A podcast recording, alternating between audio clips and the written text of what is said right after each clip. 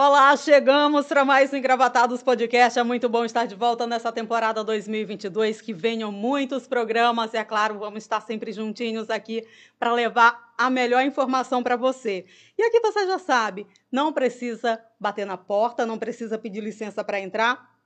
É só chegar, clicar no nosso link e vir fazer parte do nosso bate-papo. Aproveita, já se inscreva aqui no nosso canal. Hoje eu tenho uma alegria, a honra de receber aqui com a gente no Engravatados, professor universitário, mestre em Geografia pela Universidade Federal do Piauí, é historiador, bacharel em Direito, é conhecido como Homem do Tempo. Professor Ayrton Costa, bem-vindo ao Engravatados. Opa, uma grata satisfação estar aqui nessa bancada, nesse podcast, né? Eu acompanho, eu sou um assíduo é telespectador, bom. né? Grandes amigos já passaram por aqui e aí, com certeza, vai ser um excelente podcast. A gente vai conversar sobre muitos temas relevantes para a sociedade piauiense. Obrigado pelo convite. Obrigada a nós por ter aceito né, o nosso convite e vir para esse bate-papo aqui que a gente né, tem lhe acompanhado aí bastante. Olha, começamos 2022 né, com muitas muitas questões, muito trabalho para o senhor. Eu já começo lhe perguntando: quando começa a questão do homem do tempo, professor? Olha, essa é uma história muito interessante, né? Antes do professor Ayrton se tornar o homem do tempo, eu era o menino do sol. Opa! Como muitos meninos, meninos pobres no estado do Piauí, é, meninos que começaram desde cedo trabalhando, enfrentando o sol, vendendo peixe, vendendo dindim, vendendo pastel, vendendo jornal, vendendo máscara de carnaval. Eu fiz tudo isso, né? E tinha que estudar. Então, assim, é, é, é a sina, ou a história, né? Ou o legado né, que cada, cada jovem pobre desse Piauí traçou. Se a gente observar, muita gente, muitas pessoas chegaram, por exemplo, a prosperar através do trabalho. Muitas pessoas, por exemplo, conseguiram superar todas as suas angústias, seus traumas através do trabalho. A gente tem muita história aí, por exemplo, de mulheres guerreiras quebradeiras de coco que formaram muito doutor, né? Então a história minha se confunde com a história de muitos piauienses. Então, por que menino do sol? Porque tinha uma brincadeira. Eu tinha um pavor da chuva. Pavor da chuva, né? A gente morava numa residência muito pobre, muito simples, né? De, de taipa. E quando chovia, a água levava parte da casa. a água entrava assim. Ou a realidade, A né? realidade. Então a gente tinha aquele, aquele medo terrível da, do volume de água, da intensidade da chuva. E aí eu andava sempre com aquele guarda-chuva, tanto faz ser no período chuvoso quanto no período de seca, e as pessoas diziam, para que esse guarda-chuva se não vai chover? Não, pode chover. E aquilo durante um bom tempo da, da minha infância, pré-adolescência, eu andava com esse guarda-chuva. E aí surgiu essa figura do, do menino do sol. Inclusive, eu estou até escrevendo um trabalho sobre isso, né? Um, um livrozinho de crônicas sobre o menino do sol e o homem da chuva. Traz pra gente Então, ver. quando começou? Começou porque na universidade é, eu passei num concurso para geografia e a primeira disciplina, vamos dizer assim, que, que me deram para ministrar na geografia foi a disciplina de clima, que era uma disciplina assim, muito complicada de se trabalhar. Isso na UESP? Isso na UESP, na Universidade Estadual. E ela era muito difícil de se trabalhar porque nós não tínhamos laboratório, é, a literatura era muito é, resumida, é, a maior parte estrangeira. Então, de certa forma, eu tive uma resistência em trabalhar essa disciplina. Aos poucos, eu fui tendo uma certa habilidade, fui ganhando uma certa intimidade com ela, fui gostando. E de certa forma que é como a gente brinca, né? É como andar de bicicleta. Você leva duas ou três quedas, depois, que nem os meninos estão aí levantando pneu. Então eu adquiri essa habilidade, gostei, e aí a imprensa é, observou essa, essa pesquisa, esse trabalho que a gente estava desenvolvendo, e daí a publicidade que alcançou no estado do Piauí do menino do sol para o homem do tempo, muito trabalho, né? A gente já começou 2022 com uma situação, né, bem bem difícil, as fortes chuvas que atingiram Teresina e algumas regiões do estado. Professor, é, o quanto nós, como cidadãos, como seres humanos, temos de culpa nesse processo todo que a gente vê se repetindo a cada ano? Ótima pergunta, né? Nós sabemos, isso aí é patente, que há uma mudança nas condições climáticas no mundo inteiro.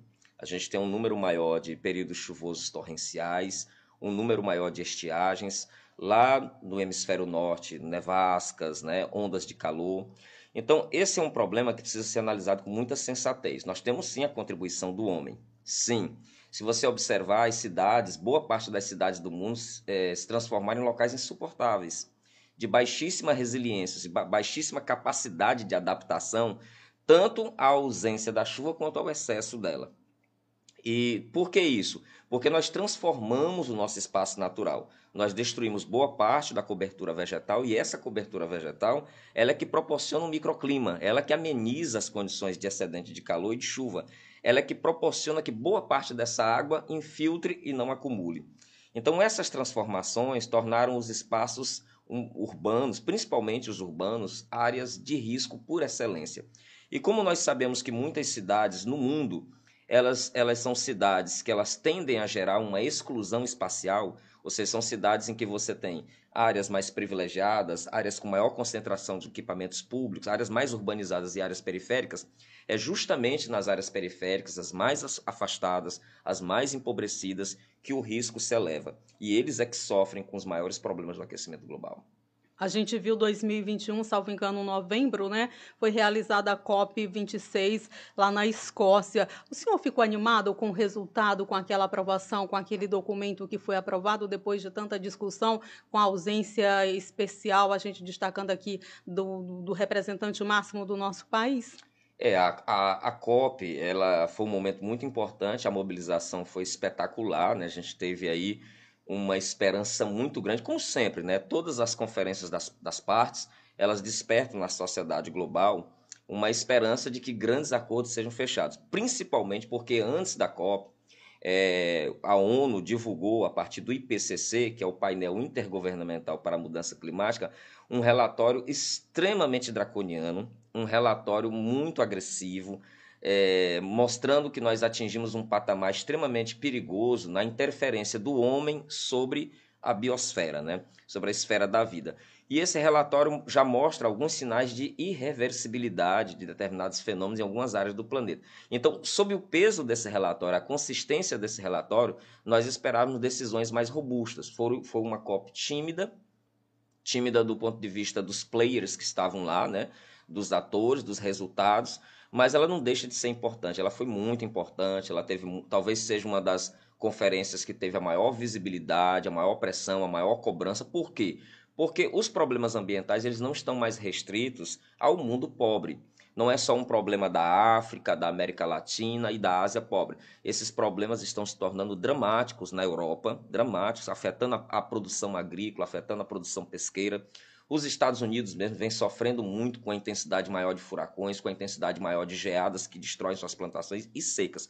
Então, daí a visibilidade que a COP adquiriu esse tipo de, de, de, de, situações, né, de mudanças, o senhor citou aí furacões, é, é, é restrito a, a, determinadas áreas ou com essas mudanças climáticas que têm acontecido, nós aqui também no nosso país podemos passar por esse tipo de situação se a nossa ação, né, a ação humana, ela continuar sendo tão avassaladora? Excelente pergunta. Uh, na verdade, originalmente, esses fenômenos de ventos extremos, de grandes tempestades sobre o mar, que a gente conhece como furacões, tufões, ciclones, eles estavam mais concentrados ali no Atlântico Norte, ali, indo para o Caribe, na região próxima da China, Mar da China, região do Sudeste Asiático. Nós tivemos em 2004 o primeiro furacão do hemisfério sul já registrado, porém, embora a gente não tenha tido outros furacões de 2004 para cá, nós tivemos vários ciclones extratropicais, vários ciclones subtropicais. E veja bem, o primeiro temporal, a primeira sequência de temporais avassaladores sobre a Bahia, né, já no final do, do, ano, do ano passado para início desse ano, foi produto de um ciclone. Então as pessoas às vezes não se atentaram. Nós tivemos um ciclone vigoroso no Atlântico Sul que foi responsável pelo aquele volume excepcional de chuva e, infelizmente, por grandes danos materiais e perdas de vidas preciosíssimas no nosso vizinho estado. Bahia. Bahia que está sofrendo até hoje, né? A gente viu ali naquele, naquele momento ali no período da, da chuva, né? Os rios transbordando, mas o, a calamidade ela fica, né? As famílias estão lá ainda precisando de voluntários, precisando de ajuda, e é uma questão que deixou de ser só climática, é uma questão política, é uma questão de social mesmo, não é, professor? O senhor falava na questão de, é, de economia. Hoje a gente vê muitos países da Europa não querendo investir aqui no nosso país, a não ser que você tenha né, um cuidado maior com a Amazônia, um cuidado maior com o meio ambiente. Falta essa percepção do cidadão comum, é, do, dos nossos governantes, até que ponto, em que momento vai chegar esse start de que o, o meio ambiente é tão fundamental para a vida humana? Perfeitamente, né? Nós estamos numa encruzilhada histórica no planeta Terra, né? A humanidade precisa realmente é, ter esse fiat lux, essa reflexão. Olha, a, a, Amazônia tem um papel crucial no clima do Brasil. Sem a Amazônia não tem chuva no Sudeste, isso é fato. Existe uma teoria chamada rios voadores que explica essa dinâmica de chuva no eixo Rio-São Paulo. E de tal forma que hoje existe uma pressão internacional, até porque os europeus Historicamente, eles destruíram boa parte das suas florestas no processo de desenvolvimento e crescimento da Europa. Hoje, eles preservam, é, abraçam com o pouco que restou, né? Os norte-americanos também tiveram esse mesmo processo de avanço, de ocupação das áreas, de destruição dos habitats naturais e buscam preservar. E nós temos aqui um patrimônio extraordinário. Sim, tem a maior reserva de água doce do mundo, a maior reserva de biomassa do mundo, muitos minérios. A Amazônia é um, é um vamos dizer assim, é um, como é que usa uma expressão é, que a gente usa para condensar tudo aquilo que tem de riqueza? É, é, um kit completo de riquezas minerais, patrimoniais, culturais, tudo, que precisa tá tudo ali, no é. local ali. Porém, se essa riqueza existe lá dentro daquela constituição de, de, de, de unidade, se você destrói, se você começa a retirar, boa parte daquela riqueza também vai embora. Por exemplo, solo. Não existe solo, não existe agricultura na Amazônia sem a floresta. Destrói a floresta, solos arenosos, você não vai ter produtividade. Então é ilusão avançar com a agricultura na Amazônia sem o devido cuidado. Água. Se destruir a floresta, a água também vai embora. Então falta sim, falta sensibilidade, falta essa percepção e mais do que isso, porque a informação nós temos em grande quantidade, falta atitude política, compromisso político. O Brasil precisa assumir esse compromisso. Não significa transformar a Amazônia numa área imaculada, que não pode ser explorada. Não existe isso. O que nós precisamos é usar o nosso background, usar a nossa ciência para explorar a Amazônia. Por exemplo, setor de farmacopeia, de medicamentos, é incrível. Setor alimentício, setor cosmético, ou seja, nós temos um banco de biodiversidade capaz de gerar muitos frutos para a sociedade planetária. E o que, que falta para os políticos? Que pressão é essa? De onde que vai? É, é, é nossa mesmo? A gente que tem que, que acordar para essa realidade, porque nunca se queimou tanto, nunca se destruiu tanto a Amazônia como nesses últimos anos, apesar da gente ter sempre ter ouvido e algumas falas aí, como vindo lá do Palácio do Planalto, de que a Amazônia não queima. E o que, é que a gente pode fazer? Trazendo aqui para o Piauí, como é que está a nossa situação climática? O que é que tem sido feito aqui pelo nosso meio ambiente? O senhor que trabalha muito, faz muitas essas pesquisas. Muito bem, né? Olha, a comunidade científica tem visto com muita preocupação, né? O processo de desflorestamento não só da Amazônia, do Cerrado, da nossa Caatinga. E aí muito, muitos membros da comunidade científica, da academia, estão arregaçando as mangas estão indo à luta, né? estão, estão buscando a sua representação parlamentar, estão buscando os mecanismos jurídicos institucionais, ok? Estão formulando do, documentos, né? Buscando apoio internacional e outros estão arregaçando as mãos no sentido de entrarem na política para formar uma genuína bancada da ciência, para que possa ter representatividade não só nas casas legislativas, mas nos fóruns. Veja bem como a situação é, é, é é dramática. Né? O, o, Estado, a estrutura política em diferentes esferas, União, Estado e município, ela detém sempre uma informação estratégica sobre os fenômenos ambientais. Porque esses órgãos públicos têm acesso a satélites, a estações meteorológicas, né, a radares, a relatórios produzidos não só internacionalmente, mas produzidos pelo establishment, pela inteligência é, do próprio Estado, e tem a informação por que não executa? Porque aí nós temos um cabo de guerra, um cabo de forças que disputam a primazia dos benefícios do Estado. Quem faz políticas. parte desse cabo? Aí você tem amplos setores, você tem um setor da mineração, você tem um setor da energia, você tem, tem um setor do agronegócio. Todos esses setores têm suas pautas legítimas Né? Lógico, o agronegócio quer continuar produzindo, gerando divisas, gerando empregos, o setor da energia quer explorar ah, o, o, os modais renováveis ou os modais tradicionais, no caso da energia hidráulica, a mineração quer extrair. Agora, nós precisamos de um parâmetro ideal que permita o quê? A subsistência desse sistema, que ele continue explorando, mas sem degradar. E, e existe fórmula para isso.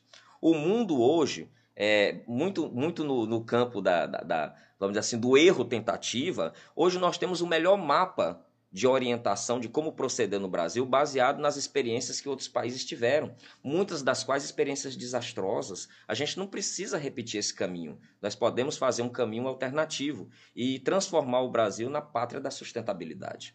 O erro tentativa, ele é mais eficaz do que a inércia total? São, são duas questões muito, muito perigosas, né? Nós não podemos hoje adentrar na perspectiva do erro tentativa, porque nós já temos um, um repertório rico de experiências. Por exemplo, Israel tem uma experiência muito rica com irrigação em áreas áridas, que a gente pode também é, adaptar para as áreas semiáridas.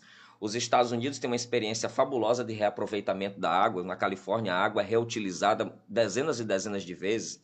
A Europa tem experiências maravilhosas de educação para a redução de riscos. Nós precisamos educar a sociedade a lidar com os problemas, a ser mais resiliente. Então, se nós temos esse portfólio, nós podemos adaptar a nossa realidade. O que nós não podemos é a inércia.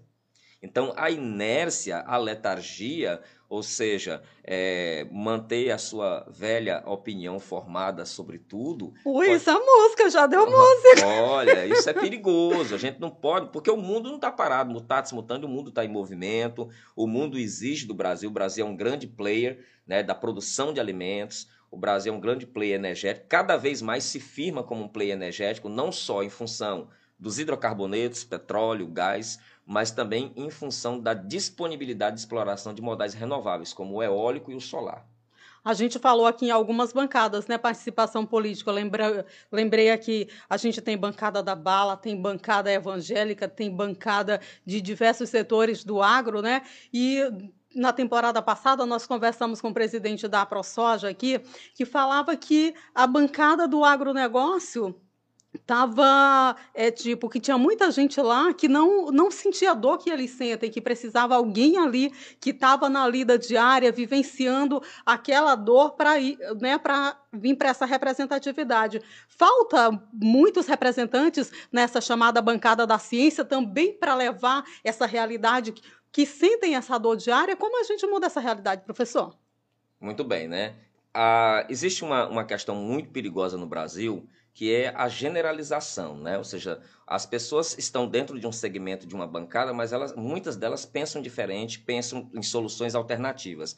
Eu vejo é, muita condenação em relação à bancada do agronegócio, bancada do boi, mas tem muita gente que vem desenvolvendo experiências sustentáveis. Eu tive a oportunidade, inclusive, de dialogar com a Alzineto e vi que tem muitas experiências entre os sojicultores buscando a sustentabilidade. Eu vejo que a grande, a palavra mais forte, existem duas palavras importantes. Primeiro, diálogo. Né? Segundo, parceria. A gente precisa encontrar a solução para o desenvolvimento da sustentabilidade. E a sustentabilidade não é a mera conservação, mas o uso do recurso de uma forma mais inteligente. Quando a gente fala a necessidade de construção de uma bancada da ciência, é porque essa bancada ela pode ajudar todas as outras. A bancada da ciência ela vai parametrar as ações. Ela vai mostrar que é possível sim aumentar o handicap da produtividade agrícola, seja do agronegócio, seja da agricultura familiar, de uma forma mais equilibrada. É a bancada da ciência que vai construir os meios, vai buscar dentro do processo legislativo, dentro da representatividade, os meios para que a ciência pode ser mais eficaz e cumprir a sua função social, porque é isso que é o, o, o, que é o grande propósito da ciência. Ela não é um corpo estranho na sociedade. As instituições de pesquisa, universidades, institutos, não podem ser vistas. Elas são casas, são espaços com pessoas que estão vocacionadas a desenvolver pesquisas e produtos que vão impactar a sua vida. A gente está num período muito delicado, né? Já dois anos aí com uma pandemia e a gente tem se discutido muito sobre a ciência. Muita gente não conhecia inúmeros, inúmeras especialidades, a importância da ciência que tem sido cada vez mais é, destacada nesse, nesse período. E, se nós tivéssemos uma bancada da ciência lá no Congresso Nacional nesse momento, o senhor acredita que a gente teria trazido, no caso dessa pandemia específica uma vacina mais rápido, né? não, não protelasse tanto, esperasse tanto, pressionasse mais o governo federal, a gente tinha uma, uma comunicação mais eficaz, mais uniforme para a população?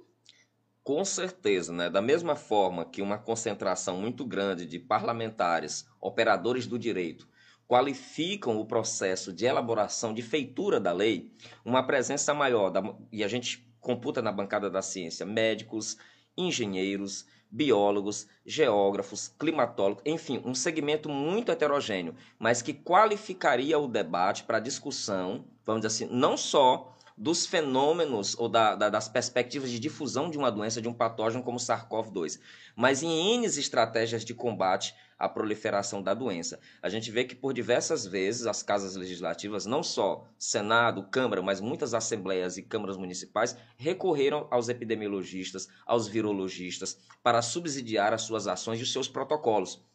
Imagine você ter dentro da Casa Legislativa aquelas pessoas que têm um know-how não para combater crises, e não falo só de uma crise epidemiológica, crises de qualquer natureza, porque a ciência ela constrói soluções, mas essas soluções elas não podem estar lá nos, nos birôs, lá nas estantes, lá nos HDs, né, nas salas frias das universidades, elas precisam chegar até o povo. Falta interesse é, dos cientistas da, da comunidade é, nessa questão da política, para adentrar a política de pessoas sérias?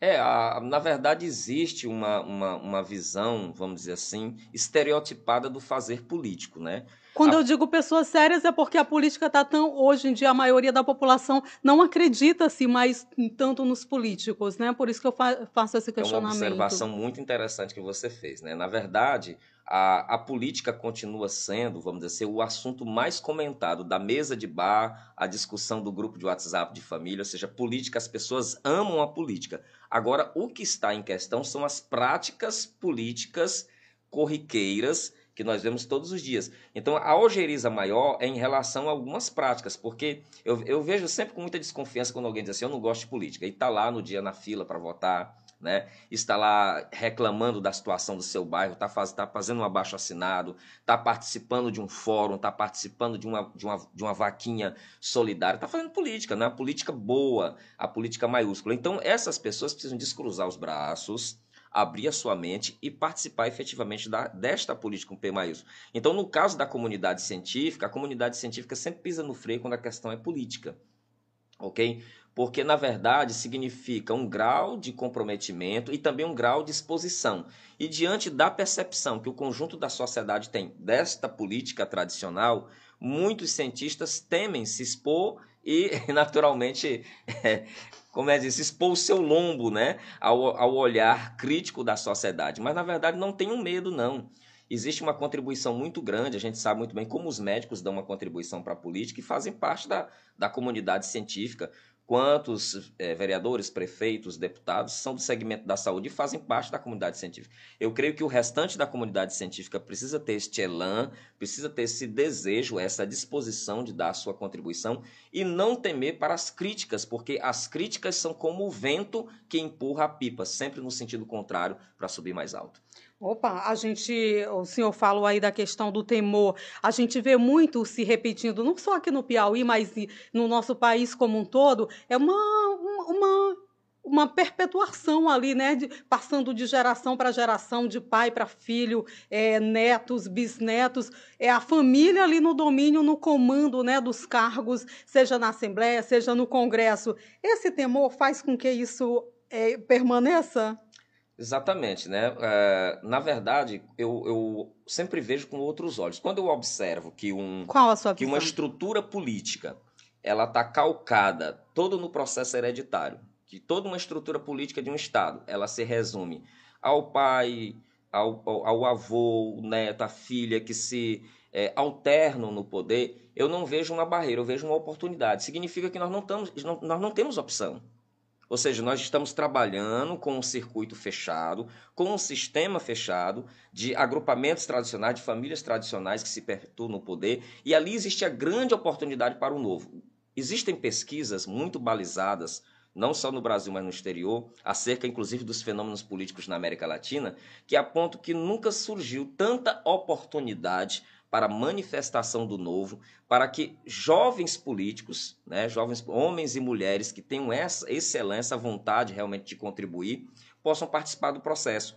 Tanto que, do, de, até de uma forma um tanto que atabalhoada no Brasil, surgiu a ideia de uma nova política, né? Nova política que está aí, ela, infelizmente, ela não se firmou, não cumpriu a sua promessa na integralidade, ou seja, é, passou a ser mais um, um desdobramento da velha política, mas que a gente não possa perder a utopia de construir uma efetiva nova política. E como seria essa nova política? É a política da alternância é a política da sua contribuição enquanto cidadão. Ser cidadão não é só votar, é ser votado, é participar das discussões, participar de uma audiência pública, né? participar da elaboração de documentos importantes, de leis importantes que vão impactar a vida das pessoas. De tal forma que há necessidade de renovar, sim. E o fato da mantença desse sistema hereditário é um sinal crasso de que as portas estão abertas para você que tem a disposição de participar. Opa, então quando a gente fala em hereditariedade na política, muita gente vê aí portas fechadas. O senhor está dizendo que é uma oportunidade para as pessoas que, que querem né, ingressar nesse universo. O senhor é, falando em política partidária, já saiu candidato uma vez, né, professor? Já, um bom tempo. Conta pra gente como é foi essa experiência vereador, salvo engano. Foi, foi. Eu fui candidato a vereador, um garoto ainda, né? O candidato a vereador mais jovem da capital, apenas 18 Já tinha anos. saído ali do Menino do Sol. Já, já não era mais o Menino do Sol, não. Eu, eu tive uma militância dentro da Igreja Católica, né? É, muito forte dentro da pastoral operária, e dali eu segui para o movimento estudantil. Então tive a oportunidade de presidir dois grêmios, o Grêmio do Pires de Castro, o Grêmio do Escolão do Parque Tararé, participar do Grêmio da antiga Escola Técnica, hoje IFP, e participei de entidades estudantis. Então ali criou uma base para participação política partidária. Na época eu fui candidato pelo PMDB, hoje MDB, né? Era uma eleição muito difícil, a gente estava do lado do Alberto Silva. Alberto Era Silva, qual ano esse? 92 o Alberto Silva tinha uma rejeição terrível, porque foi um, ele estava saindo de um governo, um governo que implicou em atraso, em folha de pagamento, foi muito complicado. Porém, o Alberto está aí, né? Passou tudo isso, o Alberto é praticamente um mito, uma pessoa admirada por 99% da classe política, né? Em função de suas realizações, inspira muitos políticos. E a, a minha participação ela foi muito tímida, porque era um garoto, um grupo de garotos tentando é, mudar o mundo, né? Sonhando, né? Aqueles sonhos, aquelas utopias antigas. O sonho continua a te mudar? Bem, o sonho continua. Claro que a gente agora está mais pé no chão, né? É, um certo upgrade, né? Um, um hall de conhecimentos, né? Uh, eu, eu tenho... Hoje eu consigo condensar um pouco daquilo que, eu, que a, a universidade pública, porque eu sou produto da escola, 100% da escola pública, ela me deu, então, sempre que eu faço o meu trabalho, as minhas análises, por exemplo, hoje eu trabalho com o clima na Universidade Estadual do Piauí, mas eu não, não trabalho, não é com o calor, não é com a água, não é com a, a física do céu. A gente coloca a humanização da interpretação. Se você, em qualquer fenômeno que você trabalha, você não humanizar a sua ação, você está totalmente distanciado da sociedade. Então, quando eu olho para a chuva, eu já estou pensando lá naquela comunidade que está na beira da lagoa. Rapaz, como é que vai reagir aquela comunidade? Eu já estou pensando naquelas áreas de estrangulamento urbano, de alagamento. Como é que a chuva vai se comportar ali? Então, essa é uma característica típica dos geógrafos. Trabalhar sempre com o homem no centro dos fenômenos geográficos e naturais. E como é que o homem ainda não percebeu que ele é a pessoa que pode modificar para o bem ou para o mal essa questão climática, professor? Eu sempre me pergunto isso. Como que a gente não percebeu isso ainda? Ou percebemos? Na verdade, os sinais são muito explícitos, né? Mas é, uma grande parte da sociedade ela tem uma tendência a se distanciar do problema, né? Apatia, essa é a palavra. Ou seja, eu não sou responsável por isso. É alguém que provocou. É tipo aquela relação. Aconteceu um problema aí numa, numa rodovia, aí uma rodovia foi rompida. Aí o dedo diz, aquilo ali é culpa de quem construiu a rodovia. A rodovia foi mal feita, né? né? Ah, aconteceu um problema de uma, de uma, seca, de uma estiagem, o produtor, não, faltou ali a assistência rural. A gente tem que observar as responsabilidades que são plurais. Existem as responsabilidades dos entes que têm o poder, mas existe a responsabilidade da sociedade, existe a responsabilidade dos agentes produtivos. Enfim, a responsabilidade ela é um consórcio. Então, quando às vezes a, a sociedade não incorpora a ideia da, da crise, é porque nós queremos sempre distanciar do problema, atribuir o problema às forças da natureza. Há quem atribui o problema até Papai do Céu, que está lá em cima, né, que não tem nada a ver com o processo. Não foi um, foi um castigo. Não existe essa interpretação, que é um castigo divino, quando na verdade nós precisamos assumir a responsabilidade com o nosso semelhante, com o nosso planeta e cuidar. Porque se nós não cuidarmos, a tendência dos problemas é só se avolumarem e eles serem intensificados. Mas a gente perguntava sobre a sua experiência lá como candidato a vereador 92, 93. O que de melhor aconteceu ali naquele período, assim, que aprendizado o senhor traz para a vida a partir dali? Que experiências boas ou não tão boas assim? É, foi uma experiência assim de altos e baixos, a gente extrai o bônus e o ônus da experiência. Eu acho que faz parte da vida, né? Tudo na vida, eu costumo falar, é, de tudo que eu faço é uma caminhada. Olha que caminhar é tão bom, é saudável, né? Você observa a paisagem, as pessoas, né? Você melhora o seu organismo. Então, a vida é uma caminhada, a vida é uma jornada. Então, nessa jornada, nós temos que aprender com, com tudo o que acontece, com aquilo com aquilo que é saboroso, com aquilo que é um dissabor, com as ascensões, com as quedas. Então, a, a experiência política, ela nos, ela nos ensinou, naturalmente, como funciona a, o mundo das coisas, a, as instituições, como funciona a estrutura política, quais as dificuldades que uma pessoa jovem e sem o poder econômico tem no enfrentamento político. O lado positivo é perceber que as pessoas sempre mantêm por mais que o discurso, né, que é o senso comum diga que não, elas sempre têm a esperança de dias melhores. O brasileiro é um ser esperançoso e vale a pena esperançar, mas ele precisa esperançar e agir. É preciso sair da cadeira, né? Não ficar com. Olha, eu vou para a música de novo. Não ficar com a boca escancarada, cheia de dentes, esperando ela chegar. Não. Vá para cima das oportunidades. Já que o senhor recitou aí mais uma música. A música ela está presente na sua vida diariamente. Qual é a, a, grande trilha da sua vida, professor? Sim, eu acho que a gente tem que da vida levar sempre a positividade. A gente tem que buscar a resiliência, né? Então eu sempre busco dizer o seguinte: olha, a gente tem que. A gente está numa crescente. A nossa vida é tão breve, nós estamos aqui de passagem nesse mundo, então viva da melhor forma possível. E eu gosto muito de música, então a minha trilha sonora contempla sempre aquelas canções que elevam o astral, que elevam a estima, o amor próprio. Nós precisamos disso. Olha o janeiro branco aí, né? Terminando janeiro, indo para fevereiro, você percebe da, da necessidade de empoderar a alma. Essa palavra está na moda, empoderar. Que as pessoas possam viver na sua plenitude e que a gente possa transformar o nosso estado. Ou seja, nós vamos sempre ter problemas. Então, o que significa construir a resiliência? É ver o melhor do nosso estado. E o melhor do nosso estado é o seu povo. É isso, gente. Trilha sonora. Qual é a sua trilha sonora? Deixa aí nos nossos comentários. Aproveite, se inscreva aqui no nosso canal. Chegue mais. Estou conversando aqui com o professor Ayrton Costa, é professor universitário da Universidade Estadual do Piauí, climatologista. O homem do tempo já foi o menino do sol. Muito sol na cara. Muito sol. Mas o senhor tem viajado, deve ter tomado. Tá tomando aí muito sol. Tem usado sim, protetor, né, Bruno? Com certeza, olha, é algo que eu tenho, eu sempre falo nas entrevistas, olha, use o filtro protetor solar, porque o sol do Piauí castiga. E eu senti na pele aí nessas viagens, principalmente sul do estado, né? Eu tenho é, conhecido pessoas maravilhosas, eu sempre costumo dizer, eu vou sempre a convite, me convidem que eu vou. E olha que e tem sido uma experiência geográfica, experiência da paisagem, experiência da percepção, mas principalmente uma experiência gastronômica, né? Você sentir Epa! os cheiros, os temperos. E olha que apesar de todas as restrições, né, nós estamos ainda no momento pandêmico, infelizmente, né?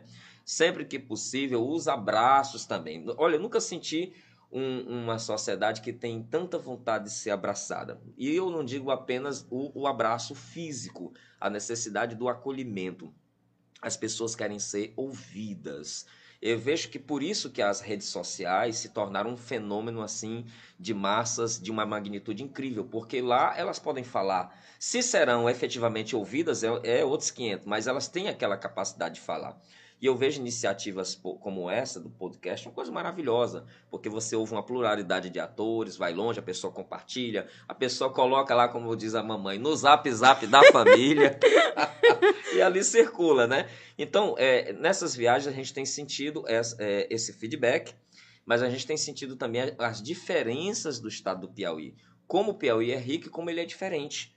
Ou seja, o Piauí do Norte não é igual ao Piauí do Sul, o Piauí do semiárido não é igual ao Piauí úmido da margem do Parnaíba, o Piauí urbano é muito diferente do Piauí rural. Então, a gente vai observando essa, essas texturas, essa polifonia do que é o Piauí. O que, que tem mais impactado assim o senhor nessas viagens, né? É, dessas diferenças? O que, que o senhor poderia destacar para a gente aqui de, dessas descobertas que o senhor tem feito? Olha, o que tem mais impactado assim, que a gente já sabia, mas quando a gente começa a ver, sentir, ouvir, a gente fica angustiado.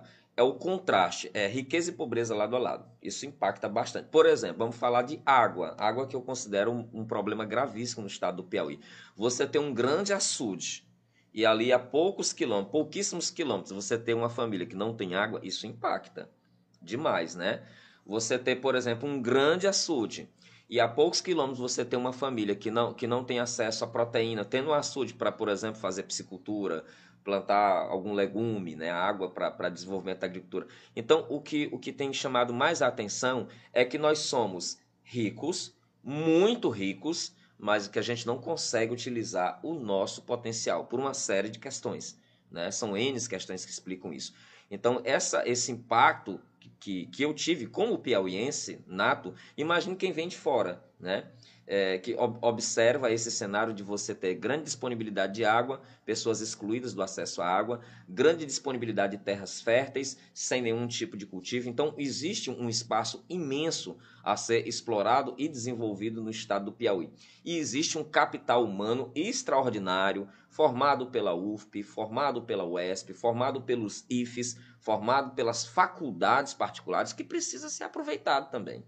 Opa, e o que está faltando aí? Falta, a gente começou falando lá no início do nosso bate-papo sobre a ação humana, né? Falta aí uma ação política, uma gestão política para alavancar tudo isso, professor? Isso, todo segredo é a gestão, né? Eu, uma vez eu li uma frase que não adiantava você ter boas ideias, ideias maravilhosas, se você não consegue operacionalizar isso. Então, nós temos grandes ativos, ativos naturais, ativos ambientais, ativos culturais, ativos profissionais. Então, a gente precisa gerenciar esse nosso capital, esse nosso background, para o que o Piauí possa alavancar. O Piauí hoje tem uma, uma, uma, uma estrutura político-administrativa de territórios Cada território tem sua particularidade. Você tem o Entre Rios, tem o Carnaval, tem o Guaribas, tem a planície litoral, enfim.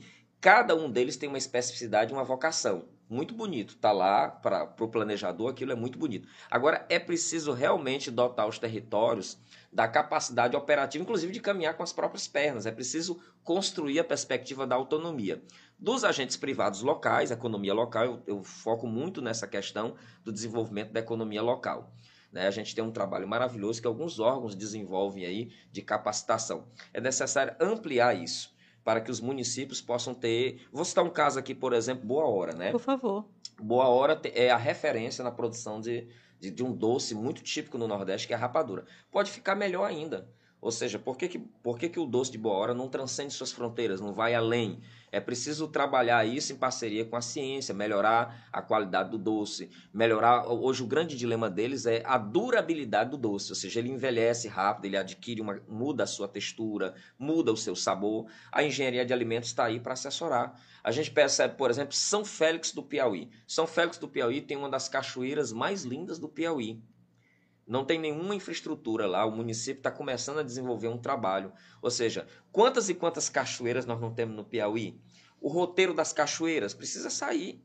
Né? Nós temos um potencial assombroso equivalente, por exemplo, ao Parque Nacional da Chapada das Mesas de Carolina. E lá é super visitado, tem gringo o tempo todo, tem gente do mundo inteiro, né? Então nós temos aqui uma, uma Carolina, vamos lá, assim, uma, um parque das mesas. Um de, Piauí de riqueza. Um Piauí de riqueza. Então vamos explorar isso. Então, de certa forma, que passa necessariamente pela gestão dos ativos, pela uma ação política efetiva, ok? Por, e mais importante, distribuir os recursos.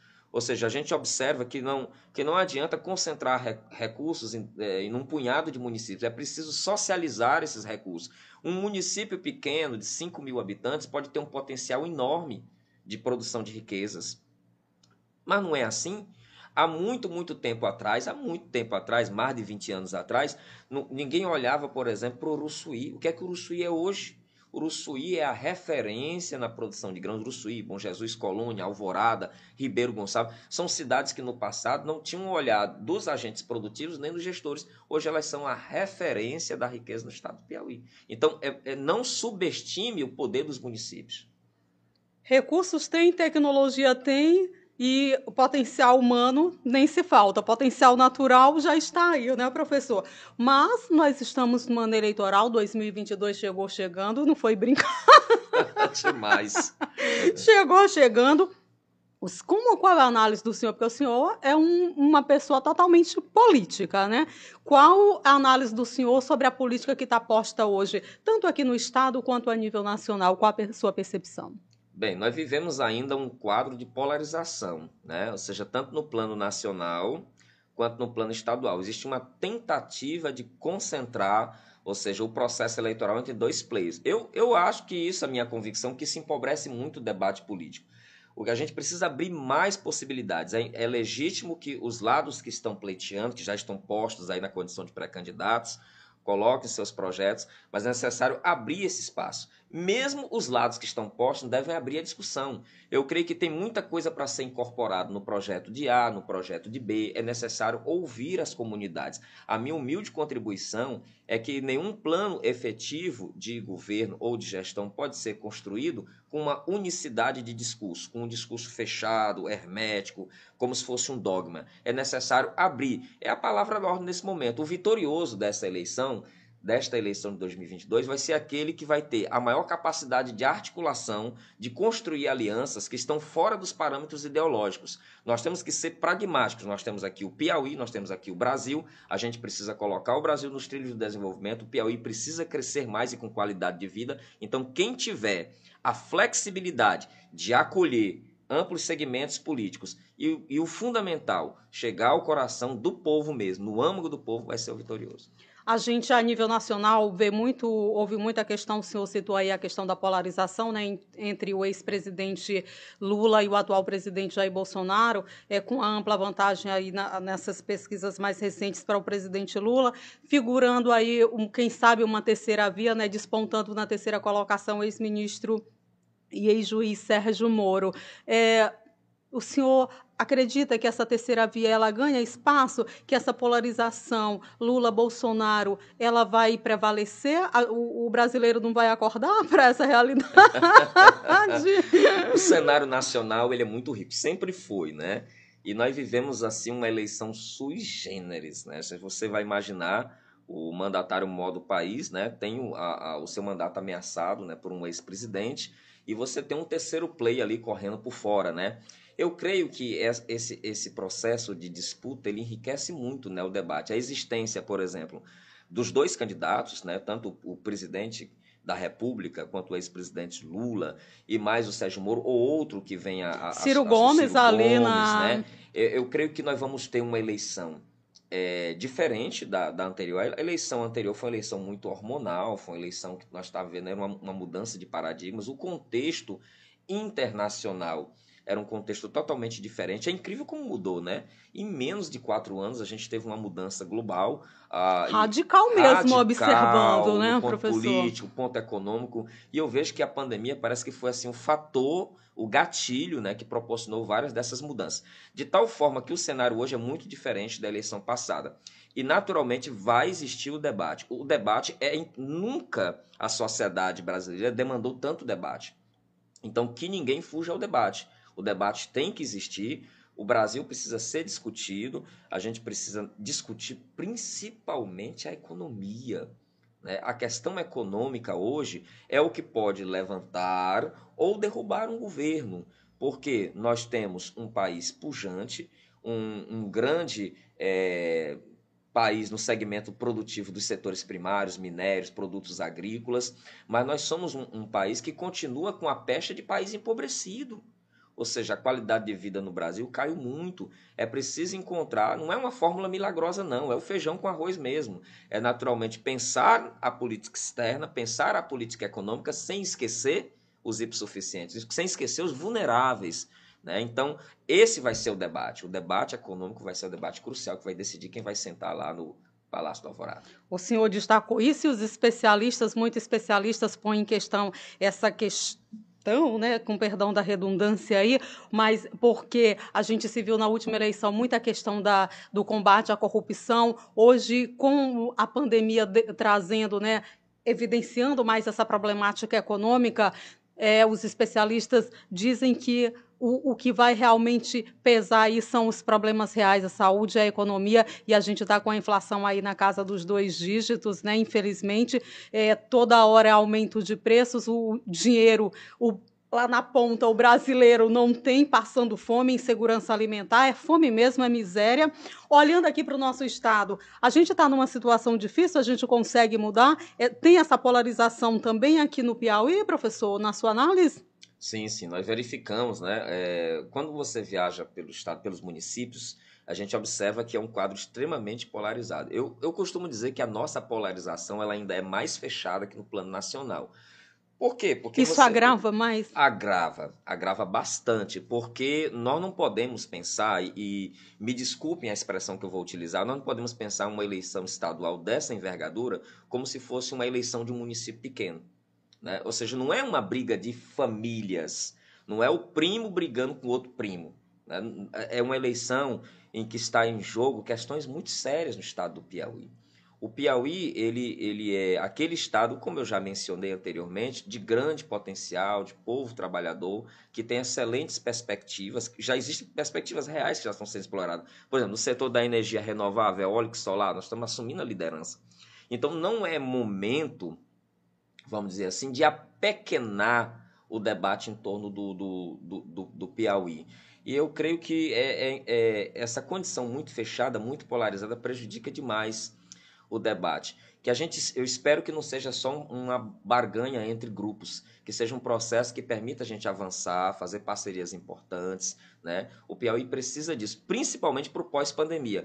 O, o pós-pandemia vai exigir dos estados, vai demandar dos estados uma ação mais agressiva nos aspectos econômicos, nos investimentos sociais. Nós temos um mundo aí, alguns países muito mais resilientes em relação à pandemia, que fizeram o dever de casa, que fizeram investimentos maciços no, no, no combate à propagação do patógeno, que conseguiram, inclusive, superar o, o, o, problema econômico. E nós deixamos a questão econômica, é, é, vamos dizer assim, fomos um tanto quanto negligentes com a questão econômica. O fato é que o passivo, aquilo que deve ser superado, é uma dívida muito grande com a sociedade.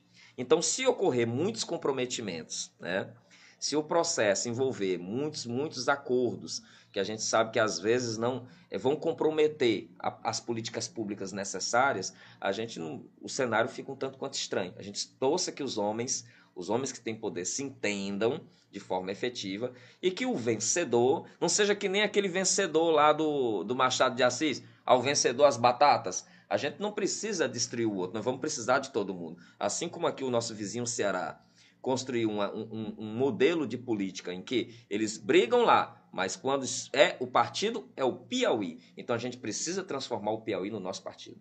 Então falta essa visão ainda do povo piauiense de lutar por uma única causa, pelo bem da sociedade, é, da população, da comunidade piauiense, pelo bem do Estado. A gente consegue isso em um, em um curto espaço de tempo? Sim, a gente precisa abandonar a bandeira do quanto pior, melhor. A gente precisa ver é, em todas as políticas aquilo que é positivo. Então, se um, uma determinada gestão, um prefeito, um governador, um presidente construiu um açude, que a gente vai louvar a construção do açude, que esse açude vai beneficiar a comunidade. Se construir uma autoestrada, vamos louvar isso. A gente tem que começar a ver todas as. Porque é essa a finalidade da política. Se a política ela se desidrata, ela se desnatura do princípio de atender ao interesse do bem comum e a gente desconsidera aquela ação né? Ou seja, aquilo não faz parte do meu universo político porque foi o outro que fez. Nós estamos saindo do, do espaço da política. Política é, vem da polis, cidade, é o governo da cidade, a, a boa gestão da cidade. Então falta essa percepção também da gente compreender que apesar de nossas diferenças, né, nós somos o município, nós somos o estado, nós somos o país. Na sua fala anterior, o senhor destacou que fomos negligentes né, com a, economicamente. Eu fiquei curiosa quando o senhor diz fomos negligentes economicamente. É porque a gente restringiu muito nessa, nessa pandemia? Ou como é, é, é essa a percepção? Não, não, muito pelo contrário. Por exemplo, o, o, o, as medidas sanitárias elas têm um contexto histórico elas foram necessárias, medidas de restrição de circulação, lockdowns. As pessoas criticam hoje, ah, mas nós fizemos isso. É o que nós tínhamos. Era o mecanismo sanitário, legal, diante de um inimigo invisível e desconhecido. Ou seja, lá no início, o conhecimento que a comunidade científica, inclusive que a própria OMS tinha acerca do SARS-CoV-2, era um conhecimento primário, porque era uma doença emergente e não uma ressurgente. Por exemplo, a gente tem aí variação de gripe. Gripe é ressurgente, todo ano tem, só que essa veio mais forte.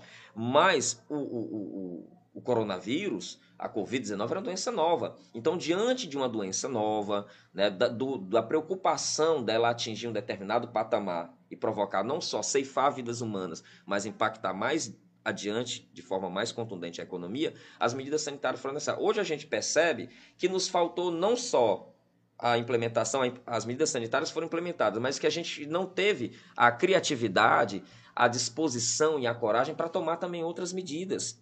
Ou seja, lá na Europa, por exemplo, eu tenho uma irmã que mora na Itália, as medidas sanitárias foram tomadas, mas a economia não parou. A economia não parou. Eles encontraram a fórmula, ou seja, aquilo que hoje nós adotamos, o álcool gel lá na entrada, o uso de máscara, né, tapete sanitário, eles, eles usaram desde o início desde o início. Então eles, eles buscaram se redobrar na cautela. E aí você pergunta, mas por que que isso isso não, não foi possível aqui? Hoje a gente observa que faltou logística. Oh, faltou logística. Faltou gestão, faltou logística. Faltou... E a gente viu que a Itália sofreu muito, muito, né? Uma campanha, por exemplo, Roma, Roma não pode parar, que foi até copiada aqui pelo Brasil e Isso. excluída, né? E, infelizmente, faltou gestão nessa, nessa nossa pandemia e a gente, nossa, não, né? Infelizmente, Isso. trouxeram para cá e veio, né, com o SARS-CoV, com o coronavírus, mas a gente está numa situação bem delicada e precisava, né? Se tivesse uma gestão mais eficaz, a gente não tinha sofrido tanto, não tinha perdido mais de 622 mil pessoas né, nessa pandemia. O senhor falava em polarização? Politicamente, aqui no Estado, a gente tem é, o governo do Estado, que está com o nome posto secretário de Fazenda Rafael Fonteles. Do outro lado, a gente tem uma oposição que vai definir agora, dia 5 de fevereiro, entre doutor Silvio Mendes e a deputada federal Iracema Portela. Esses são os nomes né, que estão postos aí. Ah, qual desses nomes, na sua análise, pode representar melhor, trazer essa, essa mudança para o Piauí que o povo precisa, professor? Muito bem, né? Nós temos aí dois nomes muito bem qualificados, né? O, se for o doutor Silvio Mendes, candidato das oposições, tem uma experiência de gestão administrativa na prefeitura muito exitosa, saiu muito bem avaliado, né? O Rafael Fonteles já mostrou que tem know-how, que tem competência na gestão dos ativos financeiros do Estado, ou seja, o, o Estado do Piauí, embora possa parecer uma, uma política pequena, né, você manter fornecedores em dia, você manter folha de pagamento em dia, pode parecer muito acanhado, né, colocar isso como uma política de Estado. Mas, nós, mas quando a gente contempla o Estado do Piauí, né, que boa parte da massa trabalhadora, boa parte da economia circula com dinheiro injetado pelo Estado ou pelos municípios, ou seja, que a economia do setor terciário, e aí é, um, é um do, uma das questões da nossa pobreza. Um dos fatores que explicam a nossa pobreza, segundo o grande economista Felipe Mendes, é o fato de nós dependermos muito do, do, dos recursos do poder público.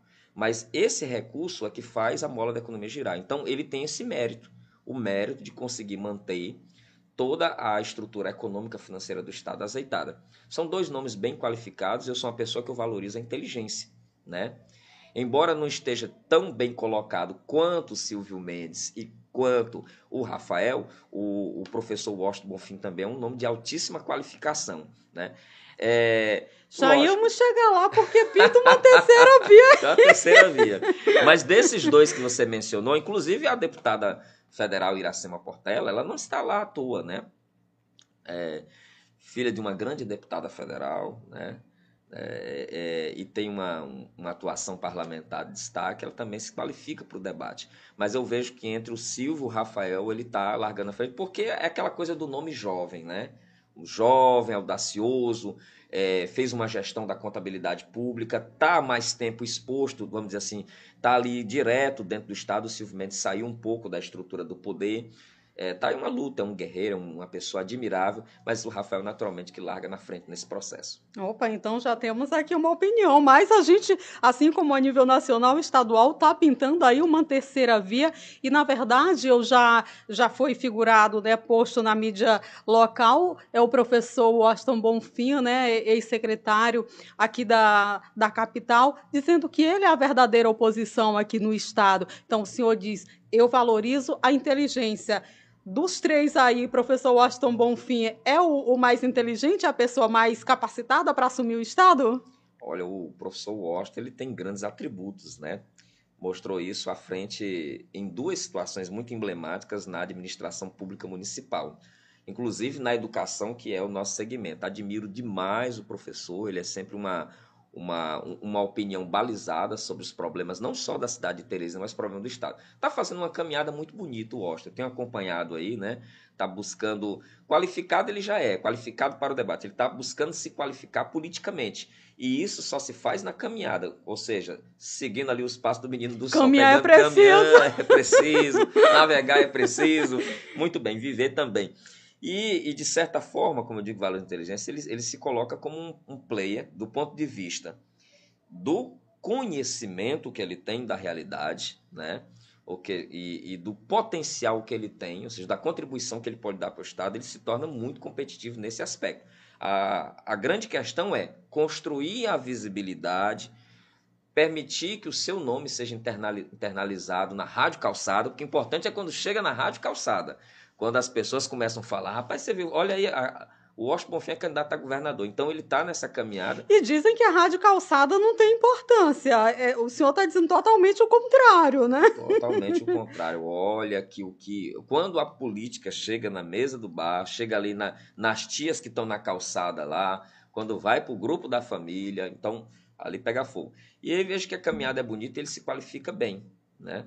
Eu vejo aí, por exemplo, que o, o, o, de, o debate, e isso vai acontecer, eu creio que nós vamos ter debates políticos de grande audiência na eleição de 2022. Não resta É uma dúvida. expectativa boa para esse debate? Eu estou na maior expectativa. Você imagina aí, por exemplo, Silvio, Rafael e o Washington. E vai surgir outros nomes, né? Olha, tem aí a, a, a, secretária, né, Gerce, que, né, que foi candidata também a, a, a, prefeita, né, em eleições passadas, e essa terceira via, o senhor acha, a gente falava de polarização, o senhor destacou bons nomes aí, na sua visão, olhando aqui a nossa realidade, tem espaço para essa terceira via? O secretário Washington Bonfim, o professor Washington Bonfim, consegue é, romper esse bloqueio, essa polarização?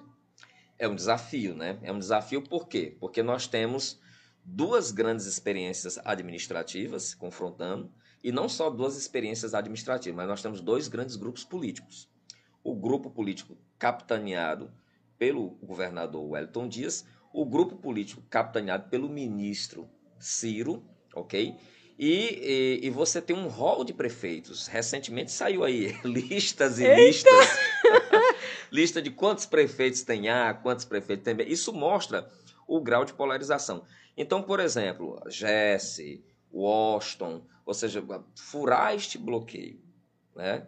Esse bloqueio, conseguir.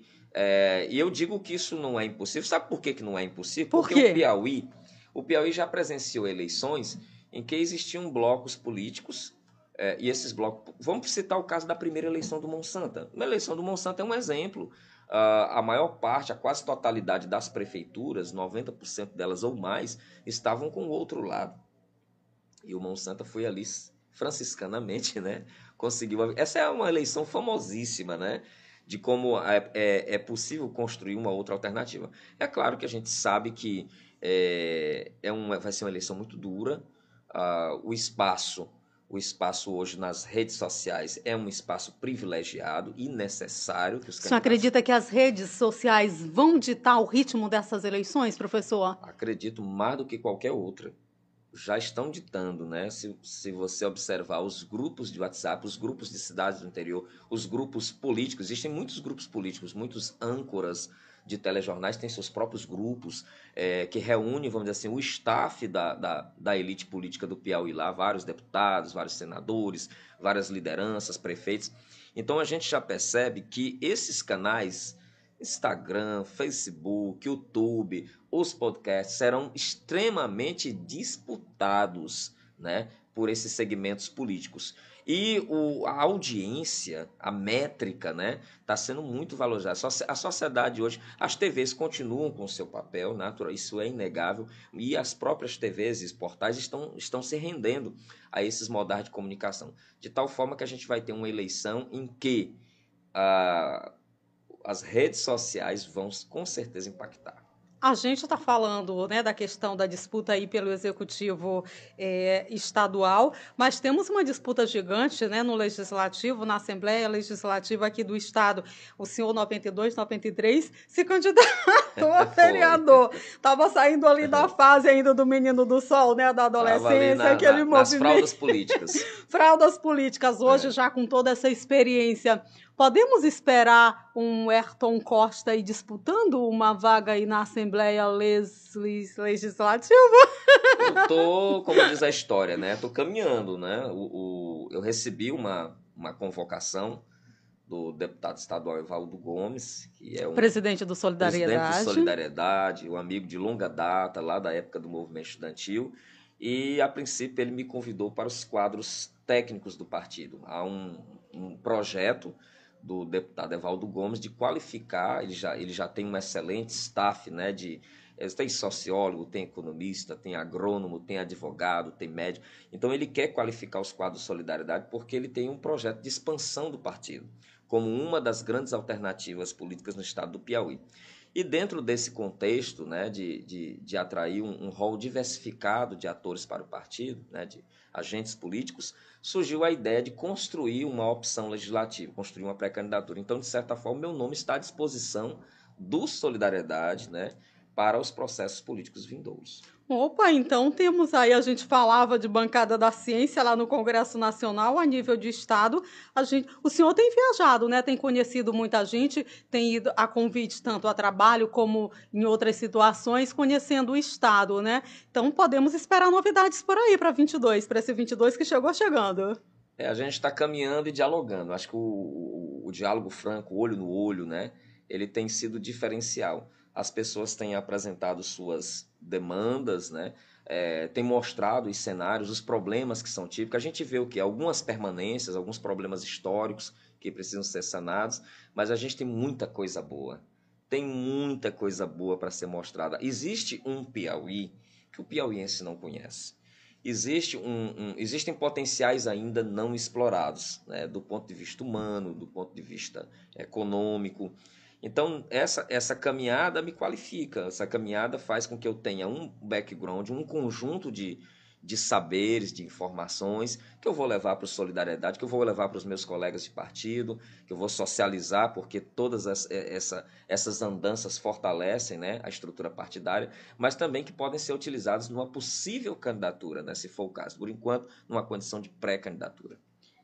Solidariedade, a gente já conversou com o presidente estadual do Solidariedade, né, o deputado Evaldo Gomes aqui também, e que estava numa articulação né, para levar nomes interessantes exatamente para tentar essa disputa. Por exemplo, né, a coordenadora das PPPs, Viviane Moura, a vereadora né, é Fernanda, Fernanda Gomes, aí para disputar lá na Câmara Federal, o senhor aí com o nome colocado à disposição, o próprio no, nome do deputado Evaldo aí para uma reeleição e outros nomes que têm chegado ao Solidariedade. Solidariedade que faz parte da base do governo aqui no Piauí. A gente estava falando desses nomes, desses nomes postos. Então, chegando aí, vai para a base governista, vai ali para para essa disputa para Rafael Fonteles, que é o nome que está posto até agora, né? Esse, esse, é o caminho natural. Inclusive, você mencionou dois nomes grandes aí, né? A, a vereadora Fernanda Gomes e a Viviane Moura, né, da SUPAC, são, são dois nomes novos na política. Ela é bem jovem, a Fernanda, mas está com um mandato azeitado, organizado, está andando pra caramba, né? Na cidade de Teresina, no estado do Piauí. E a Viviane, que tem assim, um, um know-how espetacular né, na gestão da política das PPPs, premiada, né, gabaritada. A gente vê que o Solidariedade está marchando realmente com o pé direito. Com, e mas com um rol de mulheres candidatas. Eu acho que achar é o partido hoje que tem o melhor staff né, de feminino para disputar, bem qualificado. A Ana Melka, que está aí também, com um nome muito bom. É, é, Sim, gente, eu deixei de citar grupo, o nome da né? doutora Ana Melka. Um grupo ainda. realmente de mulheres muito ativas, com projeção né, na, na, na política estadual e municipal, bem ativas nas redes sociais também. Então eu vejo de uma forma muito positiva a contribuição que o Solidariedade pode dar para o debate na eleição de 2022. O senhor está confiante no, no, no, peculiar da, da, da sua pré-campanha? Está confiante já a partir dessa, dessas viagens que o senhor tem feito como especialista, é, visitando os municípios? Como é que tem sido né, a receptividade? E quando o senhor fala dessa possível candidatura, como é que tem sido isso? Está confiante nesse sentido? Estou bastante confiante, principalmente porque a gente começa começa a perceber, uma coisa é quando você está fora da política e você percebe um certo ogerismo, um certo distanciamento das pessoas da política. Mas elas acabam indo votar, só que... Mas o que você percebe é que existem pessoas que estão totalmente fora do processo político é, porque não vem opção nenhuma. Elas não têm opção. E essas pessoas não são computadas, não são computadas dentro do processo. Então, quando surge uma alternativa, elas são encorajadas, e esse é o convite que eu faço, né? As pessoas precisam se encorajar, elas precisam participar mais do processo político. Mas você precisa caminhar bem para encontrar essas pessoas. É como garimpo, é como garimpar. Existe uma técnica de garimpo chamada faisqueira. O cidadão vai para um leito de um rio, e lá ele fica com a bateia mexendo, mexendo no cascalho. Você só vê pedra, pedra, pedra e não vê o ouro, mas o ouro está lá. Aí eu lembro de uma passagem do Antoine Saint-Exupéry, onde muitos veem pedras, eu vejo castelos. Então está lá, o eleitor está lá. A pessoa que quer dar uma contribuição efetiva para a mudança está lá. Agora você precisa andar e dialogar francamente. Então estou muito esperançoso nesse quesito. Olha, um olhar e uma visão que a gente tem que, nós que estamos acompanhando aqui, a gente tem que ter essa percepção, onde muitos veem problemas, outros veem solução, né? Onde muitos veem portas fechadas, estão ali as possibilidades. Então a gente pode esperar novidades aí que esse nome pode se confirmar realmente nessa, nessa campanha. Dizem que falta muito, mas não falta nada, né? Outubro chegou, professor. É, existe um universo de possibilidades. Eu costumo dizer sempre para os meus amigos, né?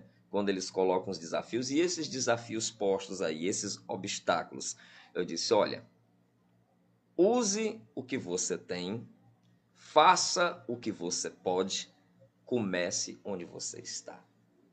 Essa é a toada. E esse é o seu Engravatados Podcast. Chegue mais, pode vir, pode chegar, não tenha medo, não se inscreva no nosso canal. Estou nesse bate-papo aqui legal com o professor Werton Costa, né? Meteorologista não, é professor de. é climatologista, totalmente diferente.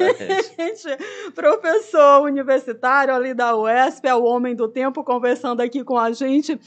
Professor é homem do tempo, já foi o menino do sol, é professor universitário, historiador, é tem muita coisa. Bacharel em Direito é pai das Marias, Maria pai Clara, Maria, Maria, né? Eduarda. Maria Eduarda. E essas meninas na sua vida, como foi a chegada, a importância dessas lindas na sua vida, professor? Elas, elas são a minha luz, né? As meninas, elas, elas mudaram completamente a minha vida, principalmente o olhar sobre o mundo, sobre as pessoas, a necessidade de participar, participar mais da, da, da, da vida social. É, as meninas, quando elas vieram, elas vieram, vamos dizer assim, abençoadas. Elas são autistas, elas são, têm um transtorno do espectro autista. E isso, isso deu luz para o meu olhar em relação a algo, como educador, que a gente, de certa forma, invisibilizava ou negligenciava, que é a necessidade de incluir Downs, autistas e demais pessoas com deficiência nos processos educacionais. Mas não é incluir como exercício de retórica, não é dizer nós vamos aqui criar uma sala, nós vamos desenvolver um equipamento educacional, não. É acolher mesmo. E a, a partir da experiência própria, e geralmente isso acontece assim, muitas pessoas têm aquele Fiat Lux, aquela, aquele insight, aquela reflexão, quando sentem na pele, né? quando, quando é, se colocam dentro dos desafios do processo de criação e educação de crianças especiais. E aí isso abriu os meus horizontes, né, o meu olhar. E tanto que tudo que eu faço hoje, todas as minhas ações, a minha casa mesmo é toda adaptada para elas, é, é, é, pensando nelas em como elas vão construir autonomia, como vai ser o seu desenvolvimento. E claro que uma das, das ações que eu desenvolvo na universidade, ou seja, as pessoas sempre olham ah, o homem do clima, o homem do tempo, né? Mas na universidade estadual eu sou professor de clima, climatologia, mas também eu sou professor do ensino de geografia, de metodologia do ensino de geografia. E sempre nas minhas aulas eu foco a perspectiva inclusiva. Todas as, as ações é, que desenvolvo com os meus alunos são no sentido de gerar novas metodologias, novas técnicas, quem sabe tecnologias que possam melhorar o grau de aprendizagem dessas crianças. A gente tem um número enorme né, de, de, de pessoas que são autistas e que têm esse diagnóstico muito tardio. Não foi o caso das suas Marias, né? O diagnóstico ele veio cedo. Isso ajudou é, ao senhor a, a, lidar com essa situação? Como é que foi essa realidade? Como é que tem sido? Exatamente, né? Olha, o, o diagnóstico precoce ele é fundamental para que o grupo terapêutico, que é um grupo multidisciplinar, possa definir quais as linhas de intervenção. Né? A minha esposa teve um olhar clínico, identificou logo cedo né, que as, as meninas tinham, estavam dentro do espectro, e aí sim uma equipe multidisciplinar de fonoaudiólogos, terapeutas ocupacionais, neuros, psicólogos, né, pudessem intervir, de tal forma que hoje elas estão num patamar de desenvolvimento ótimo, né, tem uma boa performance escolar, e, e aí é que surge a grande questão, né, quando a gente pensa, por exemplo, que nós temos crianças que, em função da condição socioeconômica de seus pais, tem todo esse aparato, podem buscar as clínicas particulares, tem o um sistema público, mas também tem as clínicas particulares. A gente pensa naqueles que não têm essa assistência e que, e, e que além disso, não tem o um suporte mesmo intelectual para compreender a gravidade da situação, né? a necessidade de intervir. Eu, eu me deparei com muitas situações, eu participo de diversos grupos familiares de apoio, né? É, pais e mães de filhos autistas, e a gente se depara com um drama terrível de acesso aos equipamentos públicos, de acesso às terapias, é, de, de, como as terapias são fundamentais, são importantes, mas o, o lapso, de, a quantidade de tempo necessário utilizado é muito pequena, a quantidade de recursos envolvida é muito pequena, e isso, isso faz com que a causa da inclusão, a causa azul, como a gente diz, a causa autista, mas também de Downs, de é, pessoas que nasceram com deficiência intelectual, seja uma bandeira importante que deve ser assumida por toda a classe política, por todo o setor patronal empresarial, que é importante incluir, vale a pena, né? e pela sociedade de modo, inclusive é, combatendo vigorosamente todos os preconceitos. E isso a gente está falando de uma capital, a gente né, até fica, estava comentando antes um pouquinho sobre essa situação das cidades né, interioranas, mais longínquas, né, onde o, as famílias não têm esse acesso, não têm essa informação, o quanto né, isso pode ser ainda pior, pode não, é ainda pior. A gente viu recentemente aqui na mídia local uma mãe é, tendo dificuldades para colocar o seu filho que era autista na escola, a escola não aceitou a matrícula. O senhor teve dificuldade, no caso das Marias, de encontrar uma escola que aceitasse a matrícula das meninas logo sem, nenhuma, sem nenhum problema, fosse incluídas ali no processo escolar de uma forma muito natural, ou teve essa dificuldade, professor? Olha, esse é um problema enfrentado por todos os pais. Vou falar aqui exclusivamente do segmento ao qual faço parte, que é da família azul, dos pais de crianças autistas.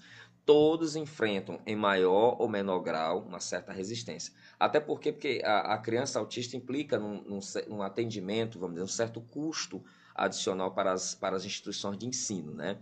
É, mesmo quando os pais arcam com parte das despesas, colocando ali um terapeuta, ali um acompanhante, para a criança. Então, a, a, existe essa resistência. Eu tive, mas eu, eu, eu, consegui sanar isso, porque o diálogo é uma ferramenta essencial. É, eu sou educador, minha esposa é uma educadora, a gente faz um acompanhamento sistemático das nossas crianças, nós temos profissionais que acompanham, e na escola nós somos pais presentes. Nós não somos pais que deixam a criança lá Sabe? A gente está constantemente se comunicando com a coordenadora pedagógica, com a equipe de professores, né? fazendo uma ponte entre os terapeutas e a escola. E aí a gente trabalha dentro de um conceito chamado de família terapêutica, porque não, não tem como construir a autonomia dessas crianças sem o envolvimento ativo da, da família. Mas você me perguntou, e o interior? As dificuldades são brutais. Primeiro, porque a gente percebe que o organograma dos municípios, principalmente municípios pequenos, eles têm uma, uma dificuldade de distribuir a, a assistência. Você tem que cuidar de turismo, agricultura, educação, né? N áreas. E às vezes os, os recursos não são tão em, em, tanta quantidade, né, disponibilidade. Então, a política de assistência a essas crianças, às vezes, é muito incipiente, dado o tamanho do desafio. E aí eles recorrem o que a capital manda para a capital a maioria dessas crianças. Então eu vejo que a questão deveria ser descentralizada. Nós temos municípios polos que tem que ter uma estrutura ótima de atendimento. É necessário realmente qualificar profissionais. A gente vê um esforço grande das faculdades. Existe uma demanda para, para terapeutas ocupacionais imensas, né? para, para psicopedagogos, para é, neuros imensa. E é preciso qualificar mais e é preciso criar novos canais de atendimento e atendimento de qualidade. Não é só criar. Por isso eu, eu parabenizo aqui uma ação que é digno de nota, que é executada aqui em Teresina, mas se não me engano em Parnaíba também, pela Polícia Militar do Piauí. As pessoas precisam ver, conhecer o Centro de Ecoterapia. A Polícia Militar do Piauí tem uma expertise fenomenal. Olha, a, o cavalo, a relação da criança com o cavalo, ela, ela dá um ganho, dá um plus, né?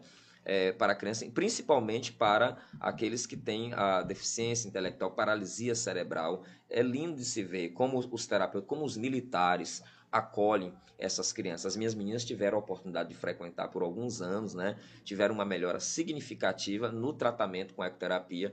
Meu, meu abraço aqui para a capitã Sheila, que é a grande gestora desse centro, e para todos os profissionais abnegados, os militares, que tiram uma parte do seu tempo né, para desenvolver com com muita excelência e carinho essa atividade. Iniciativas que não são tão publicizadas assim, né? Que a comunidade não conhece. Então é importante essa sua fala para que a gente conheça, procure mais, né, a levar essa informação que é tão importante. O senhor acredita, como educador, como pai de, de, das Marias que são autistas, né, que tem toda essa, essa experiência, essa vivência, falta políticas públicas realmente para cuidar, para lidar com, com esse público?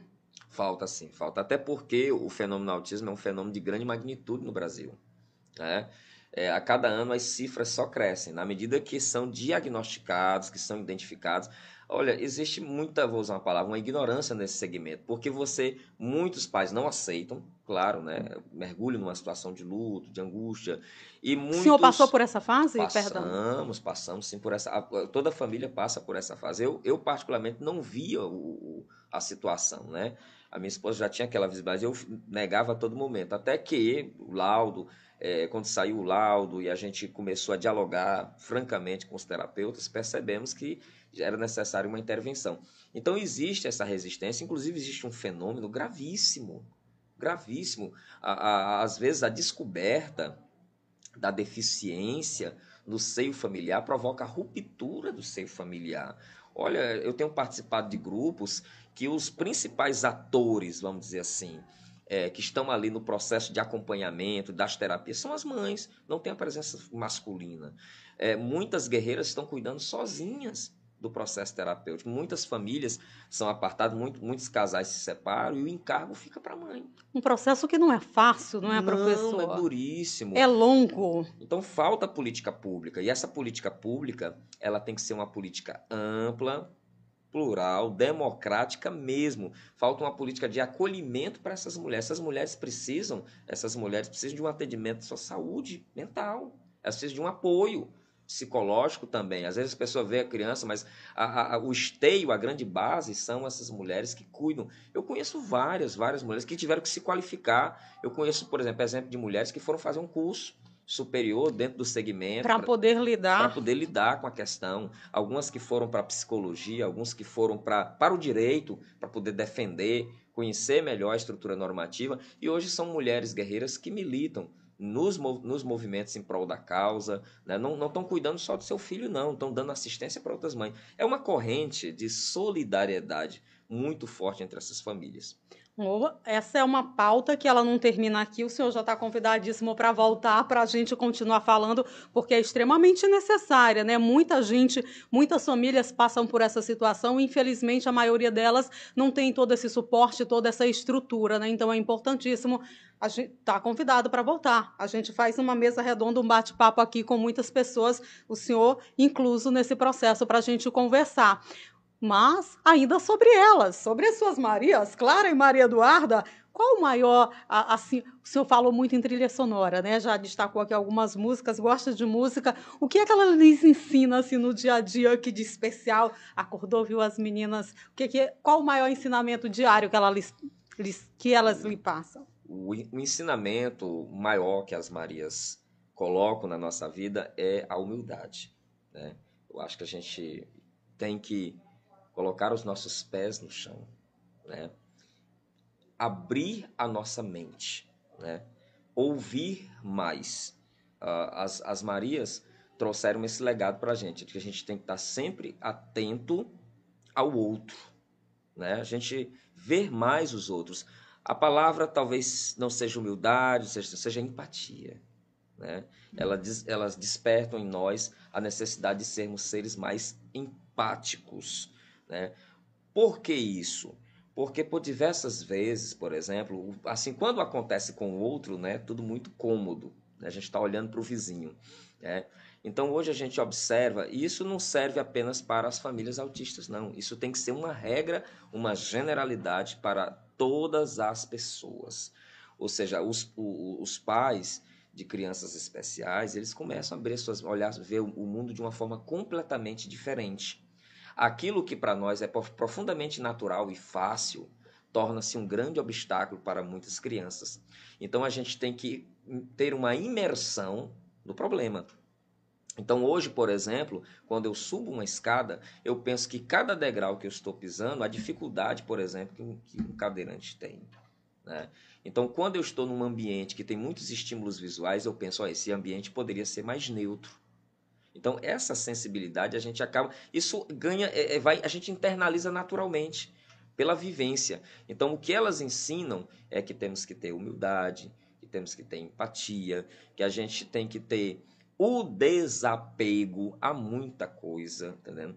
E isso, essas regras deveriam ser um, algo incorporados naturalmente pelas pessoas, justamente para que a gente não, puder, a gente não, não, não tivesse que conviver com o germe da intolerância.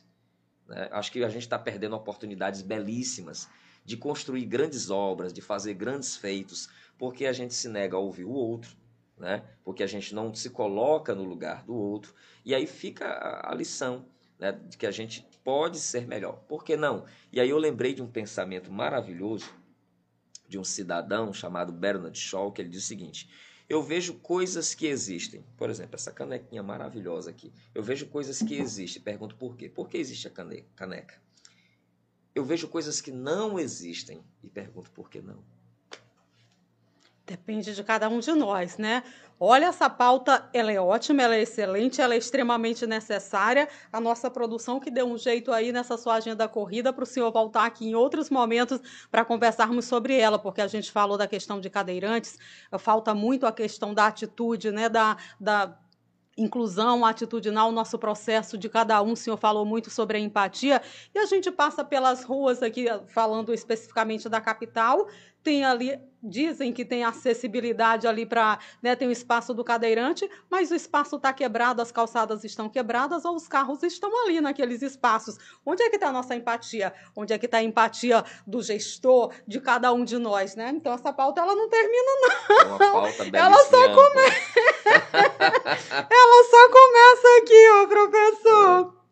Mas o senhor é um, um, homem de fé, acredito eu, né? Porque eu lhe vejo, vejo postando bastante, né, sobre indo às celebrações, né? O qual o quanto né, esse processo de estar próximo do, do, do, do, Pai lá de cima, do Pai superior de Deus, lhe ajudou nesse processo, nessa passagem de luta ali no descobrimento do autismo das meninas e tem lhe ajudado no seu dia a dia?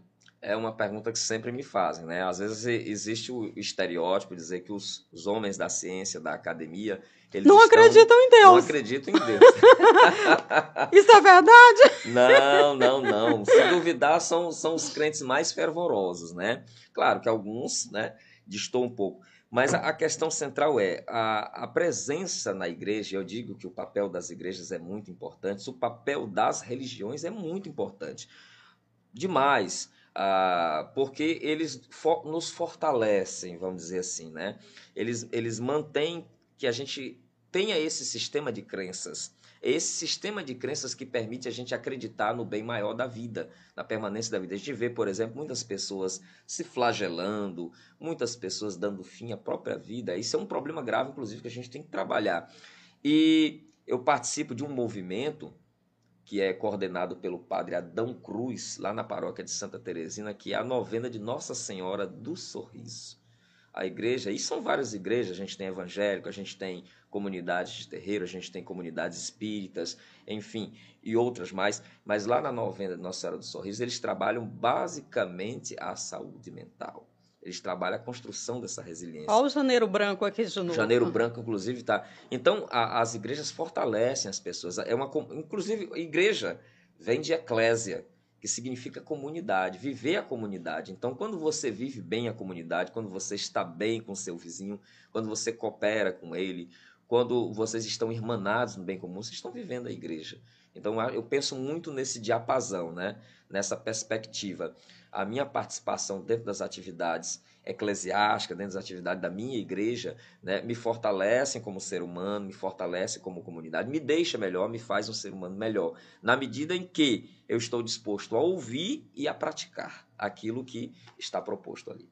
E essa fé tem lhe ajudado no processo familiar e essa convivência com as meninas, com pais, irmãos, tem ajudado bastante, professor? Demais, demais, porque é, um, é uma proposta de acolhimento, né, de aceitação, né, é uma proposta também de superação.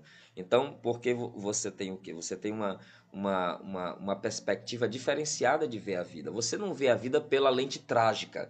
Porque se nós observarmos a vida sempre pelo aspecto negativo, a gente não avança. Então, é, é preciso ver a vida como um projeto. Como um projeto, assim, projeto vem do latim pro, jacton, um jato para frente, caminhar sempre para frente, tá entendendo? Então é assim que a gente vê, vê a vida como uma ilusão. Olha, mas não vê ilusão como coisa ruim, como iludere, como jogo. Vale a pena estar no jogo da vida utopia é ilusão, então vamos sempre o lado positivo, da, vida. positivo da Nessa vida. conversa eu já percebi que o senhor pensa muito positivo, né? Tem sempre ali, vê sempre o lado bom das coisas e busca esse lado bom das coisas. É uma característica que vem dos pais? Sim, sim, sim. Eu tenho um, um pai carpinteiro, né? E uma mãe, né, doméstica, que tem aquela Olha história típica das mulheres que vieram, as meninas que vieram do interior do Maranhão para trabalhar em casa de família. Maranhense, a sua Maranhense, mãe? Maranhense, caxiense, né? E, e, e, existe um legado muito importante, né, transmitido pelo pai, pela mãe, que é o legado do trabalho. Pessoas essencialmente vocacionadas para o trabalho, vicia, workaholic, né? Que gente, viciadas no trabalho. Papai está aposentado, mas o papai ele não fica parado, quer mexer em uma coisa. Mamãe lá. Eu tá... vi que ele é multifunções, multifunção. né? Multifunção. Meu pai mexe com tudo. Meu pai tem, ele era ferreiro, carpinteiro, marceneiro, pintor, né? Jogador de futebol. Cearense? Ele tem uma, uma matriz cearense, né? O nosso avô né, é, é, é, veio do Ceará. O meu avô, inclusive, histórico Queiroz, já falecido. O Queiroz é, José Nobre da Costa, mas ele tem esse nome Queiroz porque ele era o motorista da Raquel de Queiroz. Opa, olha que história aí. motorista. É, a Raquel deu de presente aqui um, um veículo para ele. Ele começou a vida profissional dele quando ele saiu do Ceará com este veículo, né, para ganhar o, o seu sustento família numerosa, muitos primos aí. Pai é, com aquele com, pezinho com no Ceará. No Ceará, mãe maranhense, Maranhense. o senhor piauiense. Eu sou mix. piauiense. Piauiense com a mistura do cabeça chata toda, e Toda essa junção, é. o senhor falou joga futebol, jogador de futebol. Eu queria saber, bate um coração riverino aí, oh, Vamos todos cantar de coração. E não, como é? É, avante, Riverino, sou vascaíno, sou vascaíno e Riverino. Ah, pessoal, isso é sofredor, né? Eu gosto do Vasco. Que história é, é essa de sofredor, ah, gosto professor? demais do Vasco. O Vasco pode estar lá embaixo, pode estar lá em cima. E o River, então, sou galo, né? Total, daqueles mesmo de ir para o estádio, estádio, vibrar. E quando o River joga com quem quer que seja, inclusive com o meu Vasco, eu sou riverino, né? Não tem esse negócio de, ah, porque eu Vai jogar com o Nacional, Se ele jogar contra o Manchester United, eu sou riverino. Não se preocupe, não. Opa, vamos tentar botar esse, fazer essa disputa aí, quem sabe, River e Manchester. No futebol, tudo Olha é possível. Aí. Ah, então o senhor está muito feliz hoje? Já é uma pessoa feliz, está muito feliz. O River veio de uma vitória 2 a 0 sobre o time sobre Altos, representante do Piauí na Série C, o atual campeão piauiense, e olha, botou o Altos no bolso. O que dizer sobre isso? E olha que venceu o Altos não é fácil, o Altos está embalado, né? Manda o abraço aqui pro meu amigo Varton Lacerda aí, toda a turma do, do Jacaré, olha que eu, ó, massageou o ego essa vitória. Né? O River 2 tem que continuar... a 0 grande. Olha, Maius, tem que continuar nessa toada, viu, River? Não vamos, não vamos perder o ritmo. Olha, podia ser mais, né? Podia ser mais. Ser Ali o time mais. Do, do técnico Evandro Guimarães, o Jacaré sofreu, né? Poderia ser um 3 ou um 4 a 0. Exato. E vem um clássico aí, né? Saiu de um clássico, vem para um outro. Vem aí, amigo, um Rivengo. Oh, esse que é bom, né? Esse que é bom. Rapaz, o, o Rivengo não tem parelha, não, né? E o Flamengo pode estar. Tá lá embaixo, ou o Rio lá embaixo, sempre é um grande é show. É o clássico, Sempre professor. é um grande show. Vale a pena prestigiar, viu, gente? Então, o senhor acompanha mesmo de estádio, né? Tem acompanhado também essas questões é, administrativas, políticas que têm acontecido no River, mas o time começou 2022 não deixando muito né, o extra interferir na parte ali do futebol, né? É, infelizmente isso faz parte da nossa cultura futebolística, né? Principalmente no estado do Piauí é, em, em relação aos clubes, a instabilidade econômica, a dificuldade de montar os plantéis, as disputas políticas internas, né? A gente procura separar um pouco, né? Essa visão da dinâmica interna dos clubes do, do futebol arte. Até porque a maioria das pessoas quer saber de, da bola rolando no campo. Às vezes é uma pena quando interfere. Quando interfere e reduz a taxa de produtividade dos jogadores. O que gente, eu penso sempre muito nos jogadores, sabia? Eu morei durante um bom tempo perto de uma vila olímpica, a Vila do Flamengo, nosso adversário. e eu costumava ir ao campo e eu via os jogadores, eu sempre vi os jogadores, os jogadores eu via como uma espécie de Deus. O atleta ali achava bonito, os homens todos lá perfilados, jogando. E a gente pensar que aquelas pessoas têm uma família, eles têm que cuidar da sua saúde, têm que cuidar da sua saúde mental também, né? Então, tratem muito bem os atletas. A gente vê que a, a, a, o grande segredo da performance de um, de um time é quando o time está irmanado, antenado, está, está bem, o estado de espírito lá em cima, ele vai ser vitorioso. Nesse momento na tabela, River é o segundo colocado, atrás ali do Fluminense, né, que despontou e grande surpresa o at... Fluminense. Oh, chegou tá muito forte. bem gerenciado, chegou. Time, parabéns, a equipe estão é um time que chegou chegando, construiu aliás a sua o seu processo de ascensão, né? No campeonato, está muito bem gerenciado. Isso, ó, você vê, gestão é tudo, né? Gestão. Estamos falando aqui, né? O Incrível. João Vicente Claudino, né? O grupo Claudino gerenciando aí gerenciando. uma Acho gestão. dessa vez ele acertou bem, tá entendendo? Eu tive até uma oportunidade de dialogar com ele, não sobre o futebol, mas o futebol acabou entrando e ele falava desses investimentos, né? Dessa expertise que estava sendo colocada. Olha o resultado aí. Mas o meu River tá chegando, hein? Ó, João Vicente Claudino, possível, formando chapa com o professor Washington Bonfim, Exatamente, quem sabe? Né? Ó a política aqui. Mas falando ainda no esporte, tá confiante para que o River possa ser campeão esse ano? Porque ano passado o Autos levou, né? O Autos que tá com dificuldade nesse início. Não acredita nessa vitória, nessa conquista do título? Tá muito no início. Se depender depender do Gogó aqui, ele é campeão, viu? Ó, bebendo, hidratando, dependendo do Gogó. E olha só, todas as torcidas antenadas, focadas, a gente está sempre acompanhando as redes sociais do nosso River, empurrando lá o time. Se depender da torcida, agora, vamos lá, direção e plantel irmanados nesse objetivo. É muito torcedor mesmo. Bom, se deixar, eu vou até altas horas aqui com o professor Ayrton Costa. Quero agradecer demais o senhor por esse bate-papo, essa disponibilidade aqui com a gente. Está convidadíssimo, porque, olha, surgiram muitas pautas aqui. Se deixasse, a gente ia longe. A gente vai longe. oh. Muito obrigado.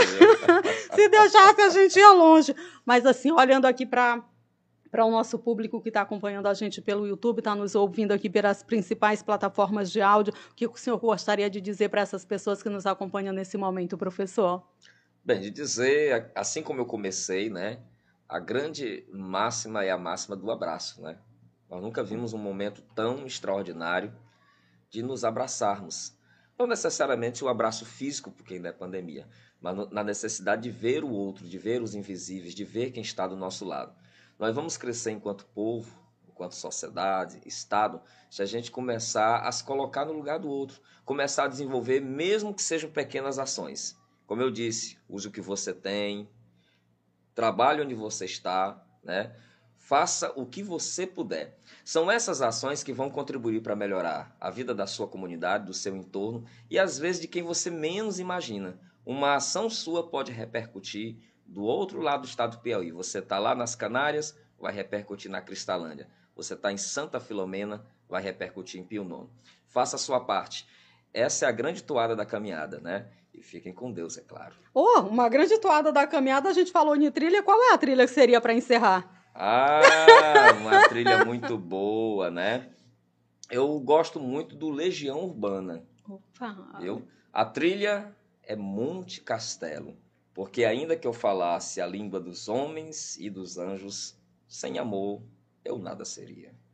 É isso, gente. Ficamos por aqui hoje. Mais um bate-papo aqui no Engravatados Podcast. Conversei aqui com ele, que já foi o menino do sol, é o homem do tempo, é o climatologista, professor universitário, bacharel em Direito, historiador, mestre em Geografia, professor Ayrton Costa, pré-candidato a deputado estadual.